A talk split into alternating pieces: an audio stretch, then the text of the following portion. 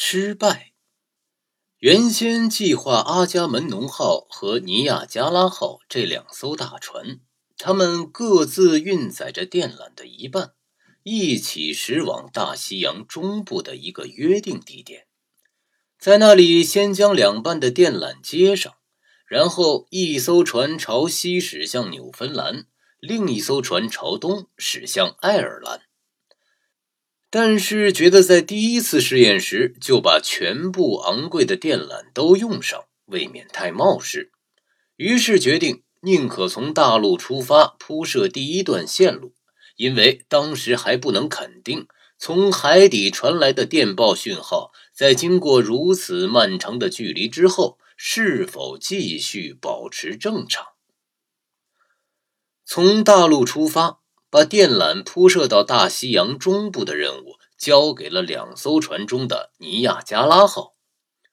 这艘美国三维战舰缓慢的、小心翼翼的向预定方向驶去，一边像一只蜘蛛似的从它庞大的躯体内不停的在后面留下那根线。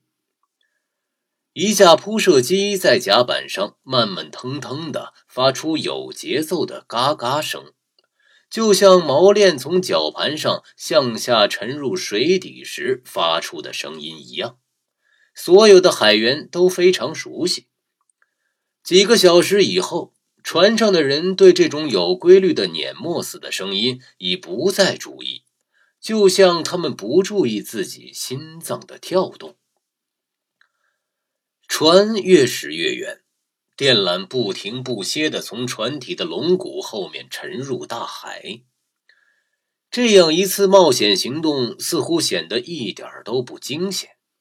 只是在一间特别舱室里坐着电学专家，在仔细倾听，一直和爱尔兰的陆地交换着讯号。令人奇怪的是，虽然海岸早已望不见。但从水底电缆传来的电报讯号依然十分清晰，就像从欧洲的一个城市传到另一个城市似的。船已经离开浅水区，也越过了爱尔兰后面的一部分所谓深海高地，而这根金属粗线却始终不停地在龙骨后面沉入海底，犹如从沙中流下来的沙。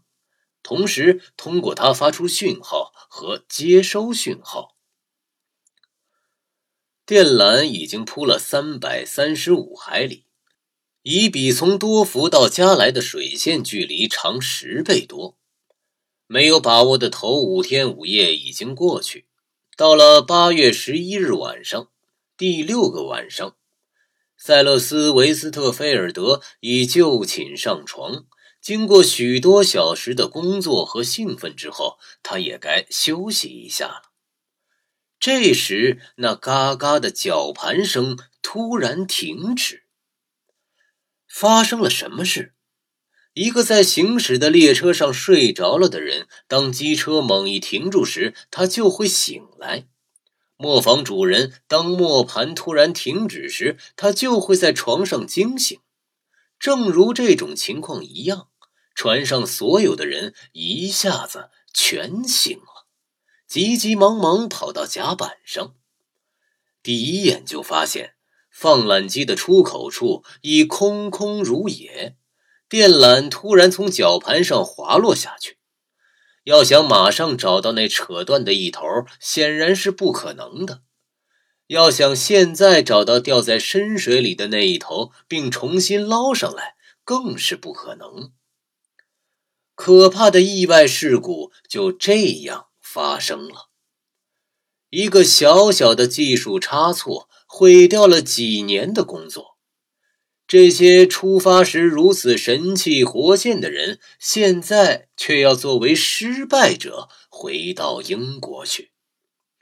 一切讯号。突然沉寂的坏消息也早已在英国传开。各位听友们，如果觉得不过了了读的还不错，可以先关注我，再点赞和评论。也欢迎你转发到朋友圈，让更多人加入我们一起读书。最后呢，不过了了还要特别向打赏过的听友们说一声，谢谢你们的支持，我会继续给大家提供更多的好节目、好声音。